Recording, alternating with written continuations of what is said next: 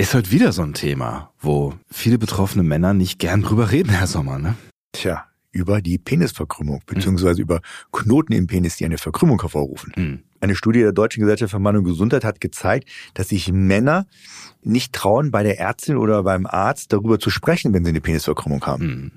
Und wir sprechen in dieser Folge darüber, was man tun kann, wenn die Penisverkrümmung zu einem Problem wird. Das muss nämlich nicht zwangsläufig der Fall sein. Auch das Gegenteil kann tatsächlich der Fall sein. Ne? Das stimmt, es kann auch erotisierend sein. Mann ey, der Podcast über Männergesundheit mit Professor Dr. Sommer und Sebastian Sonntag.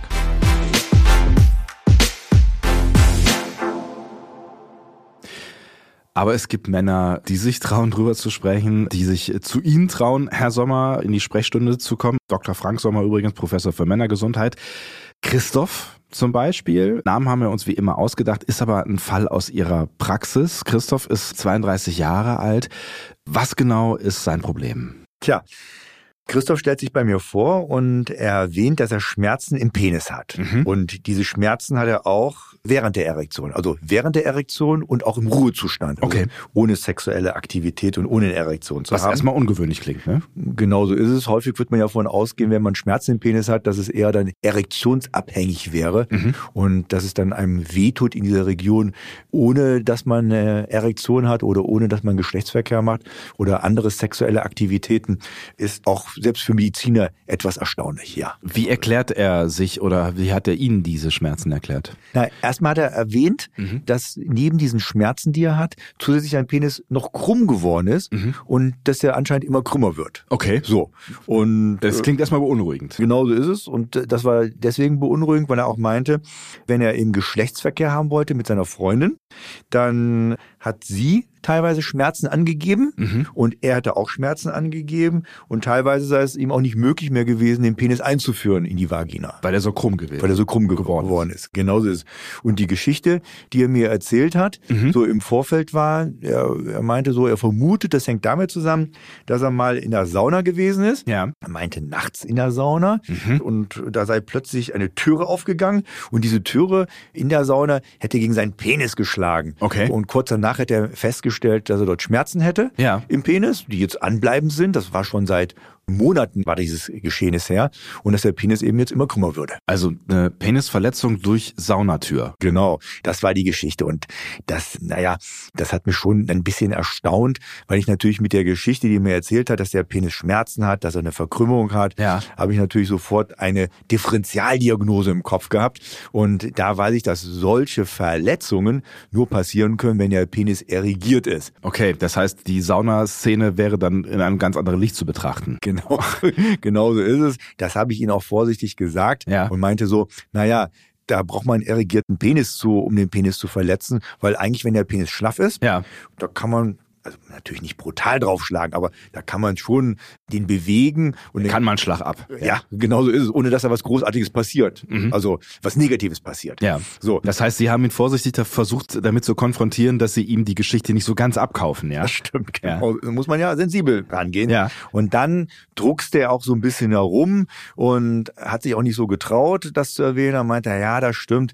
Eigentlich hätte er Geschlechtsverkehr mit seiner Freundin gehabt. Ja. Und da sei der Penis wohl irgendwie aus der Vagina rausgerutscht und sie sei wohl so voller Ekstase gewesen und hat das nicht gemerkt, Ja. weil sie so in der Reiterposition auf ihm war und sei dann so voll auf ihn niedergeknallt und dabei hätte er eben seinen Penis sich verletzt. Er hat sogar einen kleinen Bluterguss gehabt und ja, Hm. Okay, das heißt, er hat sich einfach nicht getraut, diese Geschichte zu erzählen. genauso. Hm.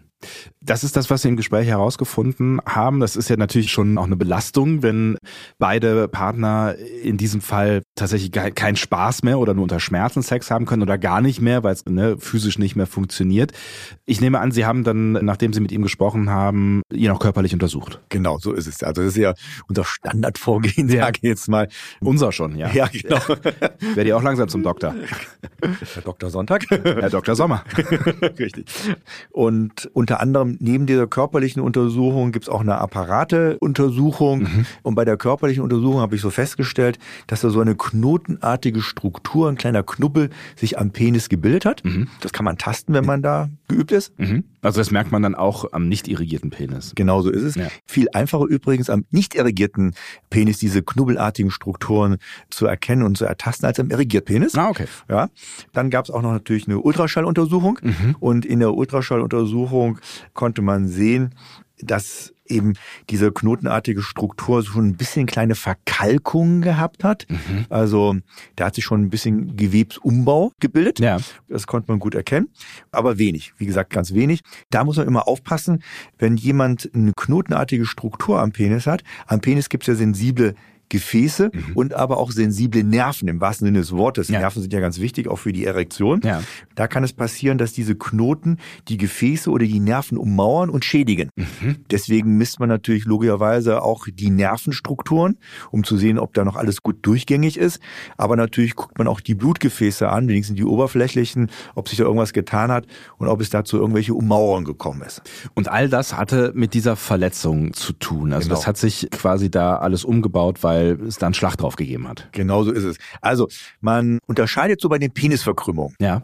Bei den Penisverkrümmungen unterscheidet man auch angeborene, also kongenitale heißt das, Mhm. Penisverkrümmung und einfach diese erworbenen Penisverkrümmungen. Jetzt Christoph hatte eine erworbene Penisverkrümmung. Ja. Und vielleicht ein paar Worte zu den kongenitalen. Also die, die quasi von Geburt an da sind, ja. Genau. Da weiß man, dass hier in Deutschland ungefähr sechs Prozent aller Männer so eine angeborene Penisverkrümmung haben, Ja. die über das gefühlte Normmaß hinausgehen. Also nicht jeder Penis ist komplett gerade. Klar. Dass da ein bisschen Krümmung drin ist, nach oben, nach unten, zur Seite. Meistens sind die leicht nach oben gekrümmt, die Penisse. Meistens. Aber wenn ein gewisser Winkel überschritten wird, dann spricht man auch von einer Penisdeviation, also Verkrümmung. Ja. Wie gesagt, bei ungefähr sechs Prozent der deutschen Männer ist das angeboren. Jetzt haben Sie gerade die Verkrümmung nach oben gerade auch gezeigt, quasi mit Ja. Ihrem Finger. Das könnt ihr nicht sehen. Aber es gibt Penisverkrümmungen in alle Richtungen. Genauso ist es. Die gibt es in allen Richtungen, aber meistens ist die angeborene auch nach oben gerichtet. Mhm, okay. Das ist genetisch bedingt. Das liegt daran, dass das Penisgewebe in einem Schwellkörper, also wir müssen wissen, Penis hat zwei Schwellkörper, einen rechten und einen linken. Mhm. Und das Penisgewebe meistens eben in einem Schwellkörper nicht gleich viel Volumen hat wie auf dem anderen Schwellkörper. Ah, okay. Und dementsprechend kommt dann natürlich, wenn man eine Erektion kriegt, also die Verkrümmung ist nicht im nicht erregierten Zustand zu sehen. Ja. Das ist ja ganz normal. Ja. Aber im erregierten Zustand, wenn eben der Schwellkörper komplett mit Blut gefüllt ist, dann merkt man, dass ein Volumen geringer ist als das andere Volumen des Schwellkörpers. Und logischerweise, wenn man ein bisschen sich das physikalisch vorstellt, wenn zwei Sachen zusammen sind und eins ist weniger als das andere, dann kommt es einfach zu einer Verkrümmung. Hm. Und das ist dann, wie Sie gerade schon gesagt haben, meistens eine Verkrümmung nach oben. Wie entsteht denn dann eine Verkrümmung zum Beispiel zu einer Seite? Also gibt sie auch angeboren? Ja, die gibt's auch angeboren. Also die, die Verkrümmung, das hängt ein bisschen von der Verteilung des Gewebes ab. Ja. Die können auch in andere Richtungen gehen. Und das hat immer mit den Schwellkörpern zu Das hat tun? meistens mit den Schwellkörpern zu tun. Es kann auch mal die Harnröhre sein. Wenn die Harnröhre zu kurz ist, also im erregierten Zustand, Ja. dann zieht die ja den gesamten Penis und hält den ganzen Penis zurück. Dann kann es logischerweise auch zu einer Verkrümmung kommen. Und manchmal ist es so, dass die Harnröhre, der Ausgang eben auch nicht oben ist, wie wir es meistens kennen, an der Eichel, Ja. sondern an anderen Stellen. Und äh, dementsprechend dann kann auch bedingt durch diesen anderen Harnröhrenverlauf, kann es auch zu Zugstrukturen kommen im Penis und dementsprechend kommt es zu Verkrümmung. Das waren jetzt die Angeborenen. Bei Christoph war es ja so, dass er sich verletzt hat. Das heißt, das ist typischerweise die Ursache, wenn es eine erworbene Penisverkrümmung ist. Dann ist meistens eine Verletzung, die stattgefunden hat, oder gibt es andere Gründe? Also bei diesen erworbenen Penisverkrümmungen unterscheidet man auch zwei Gründe. Einmal wäre es das Trauma, also die Verletzung, und das andere ist eine genetische Komponente. Und das ist eigentlich hochinteressant, dass es eine genetische Komponente gibt. Das muss man sich jetzt nicht einprägen. Das ist HLA-B27 assoziiert. Ja, bitte. Lernt das alle auswendig. Damit könnt ihr beim nächsten was auch immer angeben. Ja, genau. Die Ausprägung der Verkrümmung kommt, äh, obwohl sie genetisch bedingt ist, meistens erst nach dem 40. Lebensjahr. Manchmal dauert es auch bis zum 60. Lebensjahr, Ach was. bis sich diese genetische Komponente durchsetzt. Ja. In der Regel hat man aber dann nicht nur eine Penisverkrümmung, sondern diese Männer haben dann auch Verkrümmung in den Händen, an den Fingern. Mhm. Das heißt, die kriegen die nicht mehr ganz gestreckt, die Finger. Und manchmal haben die auch Verkrümmungen an den Füßen. Mhm. Das ist auch das Gleiche, die kriegen die Zehen nicht mehr ganz gestreckt. Und meistens sind es die äußeren, das heißt die lateralen, also seitlich gelegten Finger Ja. und Zehen, die davon betroffen sind. Das heißt, das ist für Sie relativ einfach, wenn Sie das sehen quasi bei der Untersuchung, dann wissen Sie schon, was Phase ist. Genau so ist. Man untersucht dann, manchmal tastet man auch nochmal die Innenseiten der Handfläche ab oder die Innenseite der Füße, kann man abtesten. Man fragt auch nach, ob es familiär bekannt ist. Natürlich reden die wenigsten darüber, aber man fragt nach, der Onkel väterlicherseits, der Vater, der Großvater, weiß man da irgendwie sowas? Oder man sagt, an den Händen sieht man es ja, man erinnert sich ja vielleicht dran, dass die Hände nicht mehr richtig gestreckt werden können, Ja. die Finger nicht richtig gestreckt werden können. Das bleibt einem ja in Erinnerung, das ist ja schon sichtbar. Woran liegt das dann genau? Also das ist eine genetische Geschichte, aber was passiert dann im Körper, wenn dann Sehnen kürzer oder was? was? Das ist eine sogenannte Fibrosierung. Das heißt, da ist Gewebe, was sich verhärtet. Ja. Und in der Regel hat man dann auch Knoten unter der Fußsohle, Mhm. am Penis oder auch knotenartige Veränderungen in der Handinnenfläche. Mhm. An diesen drei Stellen genetisch kann das ausgelöst werden, wenn man diese genetische Erkrankung hat. Bedingt dadurch, dass das Gewebe sich verändert, kommt es zu einem Zusammenziehen Mhm. des Gewebes und dementsprechend können sich die Finger oder die Fußzehen nicht mehr komplett strecken. Mhm. Und so ähnlich ist es beim Penis, wenn dann das Gewebe irgendwo zusammengezogen wird und man versucht, was zu strecken, also wieder gerade zu werden bei der Erektion, dann zieht sich das natürlich auf der Seite hin zusammen, wo eben diese Fibrosierung vorhanden ist. Lassen Sie uns noch mal ganz kurz zurück zum anderen Grund kommen, nämlich zur Verletzung. Nur damit wir einmal darüber gesprochen haben, weil sich vielleicht noch nicht jeder damit auseinandergesetzt hat. Wie kann man sich denn überhaupt einen Penis verletzen? Also die Verletzung des Penis, wenn es um diese Erkrankung geht, diese knotenartige Veränderung, die dann auch mit einer Verkrümmung meistens einhergeht, das nennt man übrigens IPP, Mhm. Induratio, also Induration, Verhärtung, Penis Plastica. Das so ist der Fachausdruck dafür. Die passiert, wenn der Penis im erregierten Zustand eine Verletzung äh, bekommt. Mhm. Und in der Regel ist das dann in der Tunica albuginea. Aha. Ja, genau. Das ist die Schwellkörperhülle. Also die beiden Schwellkörper haben Hüllen Mhm. und diese ist eben der Fachausdruck dafür.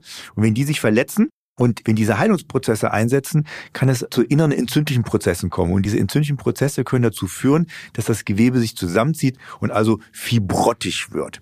Vielleicht noch nur so, um das vollständig zu sagen. Ja. Diese Erkrankung kann auch anders ausgebildet sein, eben nicht nur in Knötchenform, Mhm. sondern manche Männer stellen fest, man kennt so ein Uhrglas, das ist so eine sanduhrförmige Veränderung. Ja. Da zieht sich ja sowas ein. In der Regel wird das ja in der Mitte schlank, dann kommt der Sand ja da durch. Ja. Und dann ist oben unten wieder die Glocke und oben ist die Glocke. Ja. Und das nennt man dann Uhrglasphänomen. Das kann einseitig sein oder es kann beidseitig sein äh, am Penis. Mhm. Also das sieht dann genauso aus quasi, ja? Sieht genauso aus im erregierten Zustand. Wie gesagt, Ja. im nicht erregierten Zustand Nicht zu erkennen. ist das in der Regel nicht zu erkennen. Also nur im erregierten Zustand kann man das erkennen, ohne dass die Knoten haben. Mhm. Und das ist eine Sonderform der Induratio penisplastica. Und hat aber auch was mit einer Verletzung zu tun. Hat häufig was mit der Verletzung zu tun oder die kann auch genetisch bedingt sein. Okay. So, Mhm. ja. Das nur so ein bisschen zur weiteren Erläuterung und um das komplett zu machen, das Bild, was eben mit diesem Krankheitsverlauf beziehungsweise mit dieser Erkrankung was zu tun hat. Aber diese Verletzungen, die entstehen in der Regel dann irgendwie beim Geschlechtsverkehr. Genau, in der Regel beim Geschlechtsverkehr. Mhm. Auf jeden Fall muss der Penis erregiert sein Mhm. oder man hat einen erregierten Penis und wird jetzt mit dem Hammer draufhauen. Also, dann wäre es kein Geschlechtsverkehr. Die Wahrscheinlichkeit ist nicht so wahnsinnig hoch, äh, genauso wie diese Saunageschichte. Ne? Also mir fällt jetzt zumindest gerade kein gutes Beispiel Ja. ein. Ja. Aber die Sache ist, die Saunageschichte Ja. habe ich ihm deswegen nicht abgenommen, weil, naja, weil ich ihm erklärt habe, er muss eine Erektion dabei haben. Ja, hätte, hätte er jetzt gesagt, er wird in der Sauna mit einer vollen Erektion herumlaufen, dann wäre es eine Möglichkeit gewesen. Also das wäre theoretisch gesehen, auch praktisch natürlich eine Möglichkeit, wer eine Erektion hat und irgendwas dagegen knallt, ja, klar. das muss ja nicht nur die Freundin sein in diesem Falle, Mhm. sondern auch die Türe, äh, dann wäre es möglich gewesen. Aber er verneinte ja, dass er mit einer Erektion in der Sauna rumgelaufen ist. Das heißt aber jetzt, da ist irgendwas äh, bei ihm nicht richtig verheilt, weil das war ja jetzt schon Monate her, was dann zu dieser Knotenbildung geführt hat. Ja, Was machen Sie dann? Also wie sind Sie weiter bei Christoph vorgegangen? Also wie gesagt, das ist ein entzündlicher Prozess, Ja. der diese Gewebsveränderung hervorruft und der schreitet weiter fort. Mhm. Und deswegen tut's weh. Deswegen hat er Schmerzen. Das heißt, die Entzündung muss daraus. Genau so ist es. Wie gesagt, der entwickelt sich auch weiter schreitet weiter fort. Er hat ja auch die Schmerzen im, im nicht erregierten Zustand. Mhm. Es gibt Männer, die haben übrigens nur die Schmerzen im erregierten Zustand. Das kann sein, dass die entzündliche Phase dann schon vorbei ist, mhm. aber dadurch, dass es zu einer Verkrümmung kommt und der Penis versucht gerade zu sein, also dran zieht an dem Gewebe, ja. dass es dann die Schmerzen hervorruft. Okay. Also um das nur so zum Verständnis zu machen. Aber bei ihm scheint eben noch der Prozess voll im Gang zu sein. Und damit hört man schon, dass es verschiedene Stadien und Stufen dieser Erkrankung gibt. Und auch das, obwohl es schon Monate her ist. Ne? Man denkt ja irgendwie immer, wenn man sich irgendwie verletzt, dann ja, kann sich das entzünden, aber nach drei Wochen ist dann halt auch wieder vorbei. In der Regel ist es ja auch so, ja. wenn man sich an anderen Körperregionen verletzen würde. Aber hier hat man wirklich diese sogenannte aktive, akute Phase und nachher hat man eine chronische, stabile Phase. Also in diesen beiden Phasen wird diese Erkrankung unterteilt. Und in dieser aktiven, akuten Phase hat sich einfach Christoph befunden. Mhm. Das bedeutet eben auch, dass der entzündliche Prozess dort weiter verläuft. Also auch in Ruhe hat Christoph Schmerzen und das ist dadurch eben erklärbar durch diesen entzündlichen Prozess. Was können Sie für Christoph jetzt tun in dieser Situation? Ja, wie gesagt, erstmal ist es wichtig zu sehen, in welcher Phase er sich befindet. Ja. Dann ist es natürlich weiterhin entscheidend, diese Untersuchungen durchzuführen, die ich vorhin erwähnt habe, um zu sehen, ob nervale Strukturen mit betroffen sind, ob Blutgefäße mit involviert sind. Entschuldigung, welche Strukturen? Blutgefäße. Davor waren es? Nerven. Ah, nervale. Nervale. Nervale, Entschuldigung. Ja, also ja, nervale ja. Strukturen da betroffen sind. Es ist äh, interessant, während dieser akuten Phase ja. Treten häufig Erektionsstörungen auf. Mhm. So, 30 Prozent bei diesen Patienten der Erektionsstörungen sind arteriell bedingt. Also Arterien sind die blutzuführenden Gefäße. Ja. Über 50 Prozent dieser Patienten, die diese Induratio penisplastica haben, haben eine Störung im veno-okklusiven System. Das heißt, ich übersetze das mal. Sehr gerne das Blut zu halten. Mhm. Also wie man das Blut im Schwellkörper hält. Und durch diese Gewebsveränderung können die das Blut nicht mehr im Schwellkörper halten. Mhm. Und dementsprechend ist der Penis nicht mehr hart genug, um eben eine Penetration zu vollziehen. Das war aber bei Christoph jetzt nicht der Fall. Der hat so ja, schon Anzeichen gehabt von Erektionsstörungen, mhm. hat es aber auch ohne Medikamente noch geschafft, weiterhin die Penetration zu machen. Wobei, das war schon ein bisschen schwierig, das zu differenzieren, weil er meinte ja, er hätte ja Schmerzen dabei. Ja. Und das nächste war ja gewesen, in gewissen Stellungen war es auch nicht mehr möglich zu penetrieren. Dann hat er auch noch Schmerzen bei seiner Freundin ausgelöst, weil seine Verkrümmung schon sehr stark war. Ja. Also so gesehen ist es dann auch ein bisschen schwierig, das verbal zu eruieren, mhm. wie stark stark schon die Erektionsstörungen ausgebildet sind oder nicht. Weil bis zu einem gewissen Grad, wenn man leichte Erektionsstörungen hat, ist es meistens noch möglich, auch ohne Hilfsmittel eben auch noch eine Erektion aufzubauen. Ja. Die ist dann nicht mehr so fest und nicht mehr so gut wie früher. Hm. In welche Richtung war der Penis in dem Fall eigentlich verkrümmt bei Christoph? Ja, der hatte wirklich die typische Verkrümmung nach oben, mhm. also so in Richtung Bauchnabel. Aber die war halt sehr massiv bei ihm ausgeprägt, diese Verkrümmung. Ja. In seiner akuten Phase, in der er sich aber befindet, darf man nicht operieren. Das ist wichtig. Mhm.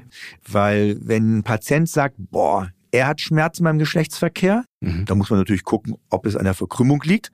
Aber wenn die Partnerin sagt, die hat ja nicht den entzündlichen Prozess, es tut ihr weh, das heißt, der Penis muss so stark verkrümmt sein, dass es anatomisch dann schon schwierig wird, eben schmerzfreien Geschlechtsverkehr zu haben.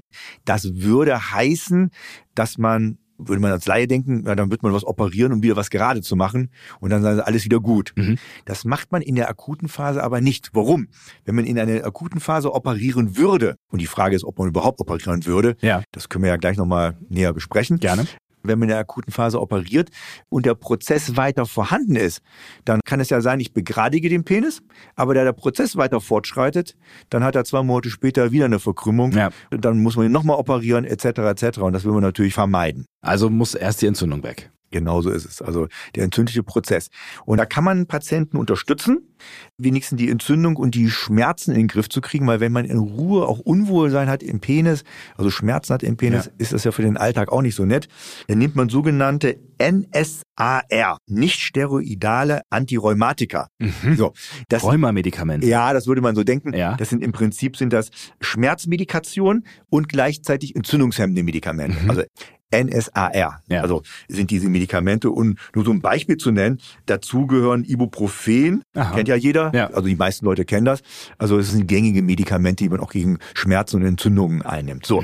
Und diese Medikamente. Einfach dann auch als Tablette, das reicht dann. Das reicht als Tablette. Man muss darauf aufpassen, wenn man das langfristig über einen längeren Zeitraum nimmt, dass man einen Magenschutz nimmt. Weil das könnte die Magenwand von innen angreifen Ja. und entsprechende Probleme hervorrufen. Also das ist nur so als Ja, Nebenbemerkung. dann ist ein Problem gelöst, aber dann hast du das nächste, ist auch nicht so gut, ja. weil man das ja chronisch, man wird das ja nicht nur ein, zwei Mal einnehmen, Ja. sondern dieser entzündliche Prozess kann sich ja über Monate bis Jahre hinziehen. Ach, wirklich? Und Okay. deswegen muss man auch so lange die Medikamente nehmen. Aber das bringt dann was tatsächlich. Also wenn man über Jahre diese Medikamente nimmt, dann hat man immer noch eine Chance, dass man es irgendwann los wird.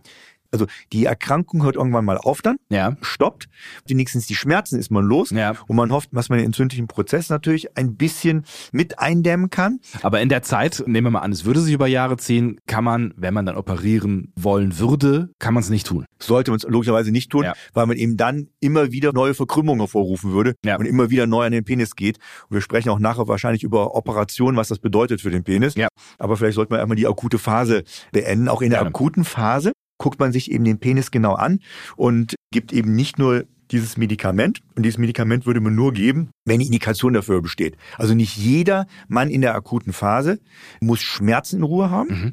Und dann muss man das Medikament logischerweise auch nicht dauermäßig geben, weil es ja auch Nebenwirkungen haben kann. Aber es gibt zusätzliche Möglichkeiten, Therapieoptionen.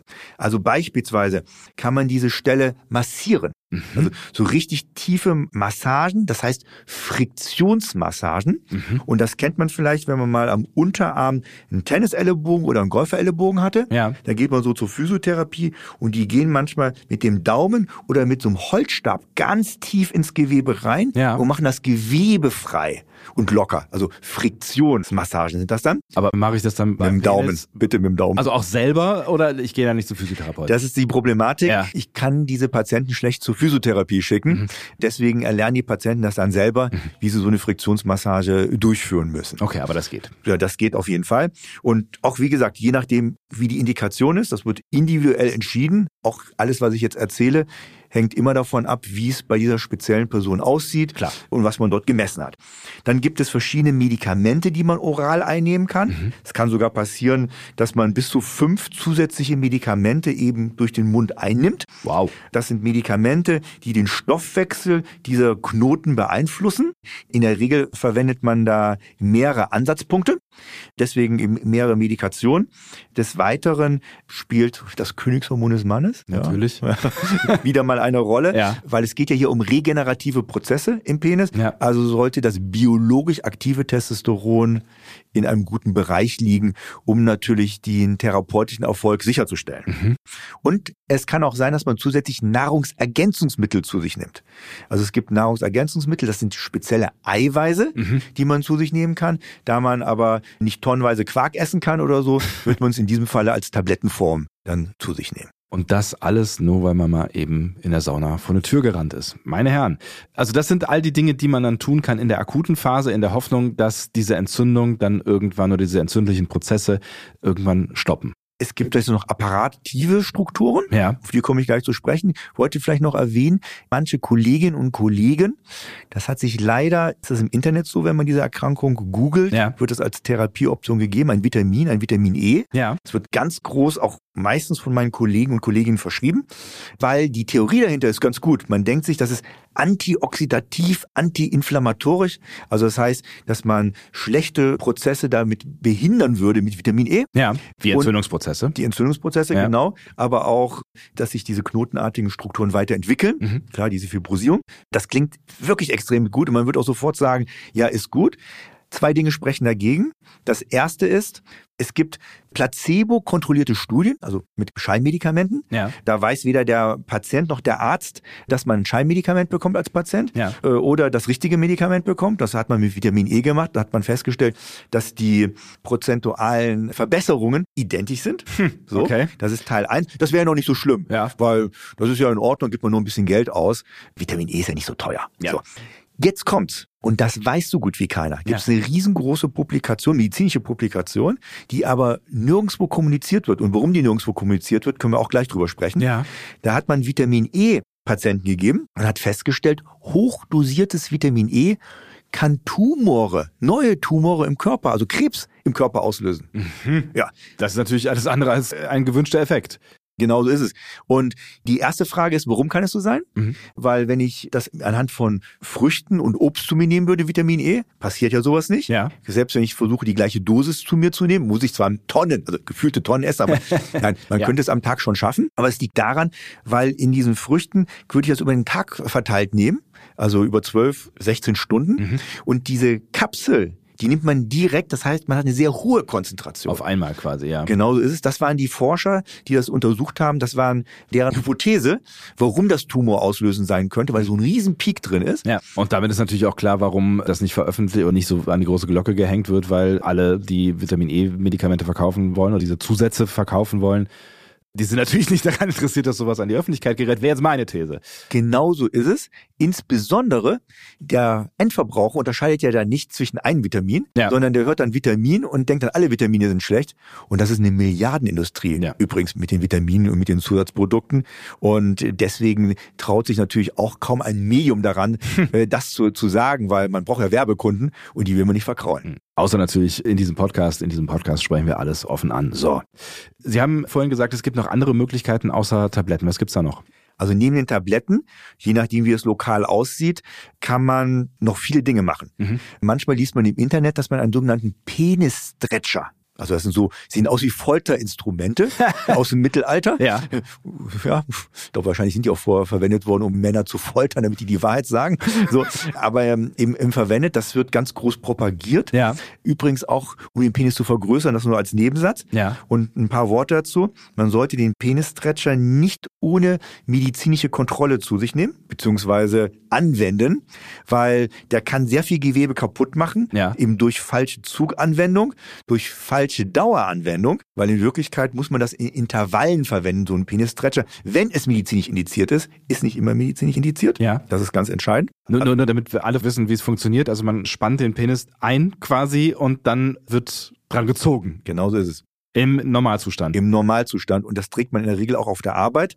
Also wenn man das unter seiner Kleidung verstecken kann. Ja. Äh, oder stundenlang, so wie es die Internetanbieter natürlich schreiben, äh, dann zu Hause. Mhm. Äh, manchmal auch zur Nacht. Und was total falsch ist, man darf es nie zur Nacht tragen. Also das ist schon mal als Nebensatz. Das wäre total falsch. Deswegen wirklich nur unter medizinischer Kontrolle das anwenden, damit man es genau richtig macht. Mhm. Und damit erhofft man sich dann diese Verkrümmung einfach wegzustretchen. Genauso ist es. Durch den Zug. Ja. Ist ja von der Theorie her super. Und wie gesagt, auch manchmal gibt es medizinische Indikationen, wo man das anwendet. Ja. So ist es ja nicht. Also es gibt auch medizinische Anwendungen dafür, aber das bitte nach Rücksprache. Kann man das denn dann schon machen, wenn noch entzündliche Prozesse da sind oder ist das genauso Quatsch wie mit einer Operation? Nee, das kann man, das kann man während der entzündlichen Prozesse machen. Mhm. Grundsätzlich Zug ist immer gut, ja. weil Zug führt dazu, dass die Fasern, die zu einer Verkrümmung führen, sich wieder gerade ausrichten, kann man sich so ein bisschen vorstellen, oder ja. auch aufgelockert werden. Mhm. Dementsprechend gibt es natürlich auch Unterdrucksysteme, die man medizinisch an Penissen anlegt. Mhm, also so Vakuumpumpen. Genau, das mhm. würde man zu Hause machen. Da braucht man eben nicht immer in die Klinik bzw. in die Praxis gehen. Aber es würde einem genau erklärt, wie man das anzuwenden hat. Das wäre eine Möglichkeit. Und bevor Sie das und ausführen, wie lang macht man dann sowas? Also Penis-Stretchung oder auch so eine Vakuumpumpe? Also ich stelle mir jetzt mal vor, dass so eine Verkrümmung jetzt nicht von heute auf morgen dann wieder plötzlich verschwunden ist. Ja, das ist richtig. Ein Vakuumpumpentraining dauert in der Regel 10 bis 20 Minuten am Tag. Ja. Das reicht aus. Mit dem Penisstretcher würde man das in Intervallen machen von zwei bis drei Stunden mehrere Intervalle am Tag. Mhm. Und das fängt auch aus von der Ausprägung, das würde einem dann auch gesagt. Und für Wochen oder Monate oder? Monate. Da mhm. muss man locker mit ausgehen, dass es Monate bis Jahre äh, dauern kann. Das ist so eine Erkrankung möchte man nicht haben. Okay. Sie wollten noch ein und anfügen bei Methoden, die man noch, über die man noch nachdenken könnte. Also je nachdem, in welchem Stadium man sich befindet, wie intensiv das Stadium auch ist, logischerweise ausgeprägt ist, kann man lokal irgendwas machen. Ja. Lokal heißt Spritzen geben, muss man aber vorsichtig sein. Deswegen muss das jemand natürlich entscheiden, der Ahnung davon hat, mhm. weil mit einer Spritze setzt sich ja nochmal eine Verletzung. Ja. Und durch eine Verletzung kann ich ja vielleicht noch mehr Fibrosierung hervorrufen. Mhm. Ganz wichtig, gibt es verschiedene Medikamente, alles mit der Intention, diese fibrotischen, verhärteten Strukturen aufzulösen. Mhm. Also gibt es verschiedene Medikationen, die alle das wollen. Das wäre eine ganz wichtige Sache. Aber auch wichtig ist es zu erwähnen, dass man auch eine Stoßwellentherapie machen kann. Elektroschocks. Das sind Stoßwellen. Das ist nicht Elektrizität, Ja. sondern es ist wirklich eine Welle ist das, eine Stoßwelle. Das ist eine, wie eine Schallwelle ist das? Also Druck. Genau so ist es. Mhm. Da muss man natürlich genau wissen, welche Frequenzen, welche Höhen man da verwendet. Die können dazu führen, dass die Schmerzen gelindert werden. Ja. Aber die können auch dazu führen, dass die Verkrümmung teilweise behandelt wird. Aber primär macht man es in der Schmerzbehandlung. Wie gesagt, zusätzlich hat es in Kombination mit anderen Hilfsmethoden, kann es die Verkrümmung auf jeden Fall positiv beeinflussen. Ja. Ganz wichtig ist es auch, da so viele Leute während dieser Erkrankung an Erektionsstörungen leiden, dass man da erektionsprotektiv vorgeht, weil man will einfach verhindern, dass irgendwie Erektionsstörungen auftreten. Das macht man in der Regel mit Medikamenten oder mit der Vakuumtherapie in Kombination, wo man auch diesen Plaque behandelt, kann man das sich überlegen, durchzuführen. Das wären jetzt quasi die Methoden, die man in der Medizin wahrscheinlich unter dem Begriff konservativ vereinen Richtig. könnte, Genau. ja.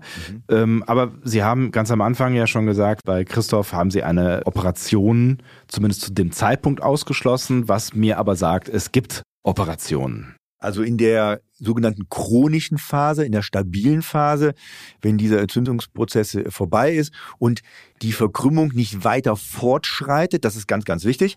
Da wartet man auch eher einige Monate bis manchmal sogar ein Jahr ab, um sicher zu sein, Ja. dass die Erkrankung stabil ist, kann man sich überlegen.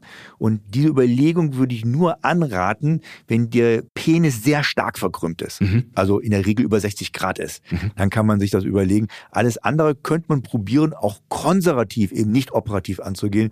Und ich bin eher ein Mensch, der sagt, lieber eine Operation weniger haben, Ja, als eine zu viel haben. Hm. Muss man ein bisschen aufpassen. Manchmal wird man ja dazu verleitet, weil das ist ja eine schnelle Lösung. Ja. Und manchmal gibt es ja auch Kolleginnen und Kollegen, die einen dazu drängen, so eine schnelle Lösung zu haben. Was genau würde denn passieren in so einer Operation? Also man kann sich vorstellen, wenn was krumm ist, ist das Ziel, irgendwas gerade zu machen. Ja. So. Rein mechanisch kann man sich überlegen, gibt zwei Möglichkeiten. Abmachen, neu draufsetzen. Genau so ist es. Oh Gott. Ja, Wirklich? so, so, so ungefähr. Also das heißt, abmachen heißt in diesem Falle irgendwas raffen, also Ja. zusammenziehen, dann wird was gerade. Aber wenn ich eine Seite zusammenraffe, also die Seite, die konvex ist, also das heißt, die länger ist und wo der Bogen zu sehen ist, Also in dem Fall wäre es quasi die Unterseite, wenn wir bei dem Beispiel bleiben, ne, Genau. wenn der Penis in Richtung Bauchnabel sich krümmt. genau so ist es, da würde ich ja dann irgendwas raffen Ja. und wenn ich etwas raffe, wird etwas gerade. Problem ist, durch die Raffung kommt es auch zu einer Verkürzung. Mhm. Wollen die meisten Männer nicht. Wobei man sagen muss, bei der angeborenen Ja. Deviation, also nicht bei der IPP, sondern bei der angeborenen reinen Verkrümmung, Ja. diese Männer haben in der Regel einen sehr großen Penis. Mhm. Da wäre es statistisch gesehen nicht schlimm, eine kleine Verkürzung zu machen. Ja. Aber das muss natürlich der Mann selber entscheiden. Ja, da reden wir wahrscheinlich ja jetzt auch nicht von Zentimetern, oder? Ja, das kann mh, zwischen ein bis zwei Zentimeter, Okay. mh, boah, ist schon so, zwei Zentimeter wäre viel, Ja. aber so ein Zentimeter, gut, und nicht jeder ist darüber glücklich. Okay. So, und das wäre so Raffung oder da gibt's verschiedene Operationsmethoden, müssen wir nicht im Detail sagen, aber es, alles wäre in die Richtung, etwas zu verkürzen, eine Seite zu verkürzen Ja. und damit eben wieder den Penis gerade zu machen. Das andere nennt man Grafting. Hinzufügen. Ah, Das okay. hatten Sie ja vorhin erwähnt. Ja. Und da würde man es folgendermaßen machen, die Seite, die zu kurz ist, würde man etwas dazufügen, Mhm. dann wird sie wieder länger und ist dann wieder gerade. Verstehe. Da kann man eigenes Körpergewebe nehmen, wie beispielsweise Venen, Mhm. das sind abführende Blutgefäße, Mhm. oder auch künstliches Gewebe nehmen. Das kann man dort einsetzen. Das muss man dann einfach entscheiden. Das muss man gemeinsam mit dem Patienten entscheiden. Die Risiken der Operation natürlich besprechen. Wie gesagt, da gibt's Nerven. Ja. Äh, da muss man höllisch aufpassen, dass die nicht verletzt werden. Das muss unter dem Mikroskop alles schön abgeschoben werden, die Nerven. Ja. Weil die sind wichtig sowohl für die Sensibilität, dass der Mann überhaupt spürt, dass er Sex hat Klar. aber auch für die Erektion selber, weil Nervenimpulse entstehen ja im Kopf und werden ja übers Rückenmark an den Penis geleitet. Die müssen ja weitergeleitet werden. Also so gesehen, die Nerven müssen da geschont bleiben. Das heißt, das sind dann auch die Gründe, warum Sie sagen, lieber eine konservative Methode probieren als eine Operation, weil, äh, naja, im Zweifel es kann halt immer was schiefgehen und wenn was schief geht, dann hat es halt weitreichende Folgen. Genau so ist es. Und man sollte vor der Operation auch immer alles messen lassen, insbesondere die Nerven, mhm. weil dann hat man ja Vergleiche zu vorher und nachher. Und wenn man sieht, dass die Nerven ummauert sind, dann hat man natürlich ein viel höheres Risiko, dass die Nervenstruktur, weil ich muss ja bei manchen operativen Eingriffen wird nämlich dieser Plaque, diese Verhärtung entfernt. Ja. Und wenn es zu einer Ummauerung gekommen ist der Nerven, dann ist es klar, da ist das Risiko immens hoch, dass der Nerv mit verletzt wird. Diese Methoden, über die wir jetzt gesprochen haben, die Operation sowieso, das haben Sie gerade schon gesagt, aber auch die Methoden, die konservativ zur Verfügung stehen, die helfen immer bei einer Penisverkrümmung, egal ob sie angeboren oder erworben ist. Ja, Deswegen sage ich, man wünscht sich nicht diese Erkrankung. Ja. Man muss das ganz realistisch betrachten. Ja. Trotz maximaler Diagnosen und bester therapeutischen Maßnahmen, auch multitherapeutischer Maßnahmen, muss man wissen, hat man ein Risiko, dass die Erkrankung trotzdem fortschreiten kann. Man versucht das zwar zu mildern und man versucht die Erkrankung zu stoppen. Also primäres Ziel ist wirklich, Erkrankung zu verstoppen. Wenn man die Erkrankung gestoppt hat, freut man sich dann darüber, über jegliche Verbesserung eben, dass der Penis wieder gerader wird. Mhm. Das auf jeden Fall. Und wie gesagt, diese Erkrankung wünscht man sich nicht. Mhm. Aber was wir ganz am Anfang gesagt haben, es ist im Zweifel ja auch nicht immer ein Problem, ne, so eine Penisverkrümmung. Manchmal ist es vielleicht genau das Gegenteil. Und wenn es jetzt wirklich nur um die Ästhetik geht, naja, vielleicht kann man das dann quasi durch Performance wieder ausgleichen. Auf jeden Fall. Also geringgradige Penisverkrümmungen können ja auch sehr stimulierend sein, auch für die Partnerin, mhm. weil man eben an andere vaginale äh, Seiten stößt. Im wahrsten Sinne des Wortes, sage ich jetzt mal, also stößt bei mir natürlich in Anführungsstrichen gesetzt. Das kann das Lustempfinden erhöhen. Mhm. Lassen Sie uns noch abschließend klären, was Sie jetzt mit Christoph gemacht haben, der ja noch in der akuten Phase gewesen ist. Das heißt, Operation ging nicht. Was haben Sie ihm geraten oder welche Therapie haben Sie mit ihm erarbeitet? Ja, also hier haben wir einen multifaktoriellen Ansatz gehabt, weil die Verkrümmung war ja bei ihm sehr stark ausgeprägt. Ja. Sie erinnern sich dran, Schmerzen bei der Freundin schon ausgelöst. Ja. Und nicht sexuelle Aktivitäten waren möglich penetrativ wenigstens nicht möglich in allen möglichen Stellungen. Ja. Und da muss man sagen, hat Christoph auch Glück gehabt. Er hat das sehr ordentlich durchgeführt. Das ist auch wichtig, dass der Patient natürlich das durchführt, was wir ihm sagen. Klar. Also er hat die Tablettenkombinationen regelmäßig eingenommen, hat auch seine Friktionsmassage gemacht, ja. hat auch noch eine Vakuumpumpentherapie gehabt. Also das ganze Programm quasi, ja? Das ganze Programm. In seinem Falle haben wir zusätzlich noch eine Stoßwellentherapie ausgeübt. Ja. Und erstmal sind seine Schmerzen verhältnismäßig schnell, haben wir die in den Griff bekommen. Ja. Das schon mal sehr erfreulich für ihn war. Das bedeutet ja auch weiterhin bessere Lebensqualität zu haben. Absolut. Und dann haben wir es ein Segen auch geschafft, ihn konservativ so zu behandeln, dass die Verkrümmung sogar abgenommen hatte mhm. und dass also nicht nur der Progress gestoppt worden ist der Erkrankung, sondern wie gesagt, der Penis sogar gerader geworden ist, dass er sich am Ende dafür entschlossen hatte, eben auch keine Operation zu haben. Der hat zwar noch eine gewisse Verkrümmung, aber war wieder in der Lage, in allen möglichen Positionen sexuell aktiv zu sein. Mhm. Schmerzen, ohne Schmerzen, ja, ohne, ohne Schmerzen. alle Beteiligten, ja. Ja, mhm. und das war dann voll in Ordnung. In der nächsten Folge reden wir über illegale Potenzmittel und ich vermute jetzt mal, es geht irgendwie um so Sachen im Netz, wo man ja immer diese schönen E-Mails bekommt, die bei mir alle im Spam-Ordner landen, wo alles Mögliche verkauft werden soll, damit man länger, schneller, äh, weiter, äh, besser kann. Genau so ist es. Und das ist hochinteressant. Wir haben mal alle Potenzmittel, die es zum Zeitpunkt der Studie gab, äh, einbestellt ja. in unser Labor und haben die untersucht. Sie sind shoppen gegangen irgendwo im Netz, ja, genau im Darknet shoppen. Ich weiß gar nicht, wie das Darknet funktioniert, aber im offiziellen Netz unter Google, ja. Was dabei rausgekommen ist, das hört ihr in der nächsten Folge. Vielen Dank, Herr Sommer. Ja, vielen Dank, Herr Sonntag. Bis demnächst nochmal. Tschüss. Tschüss.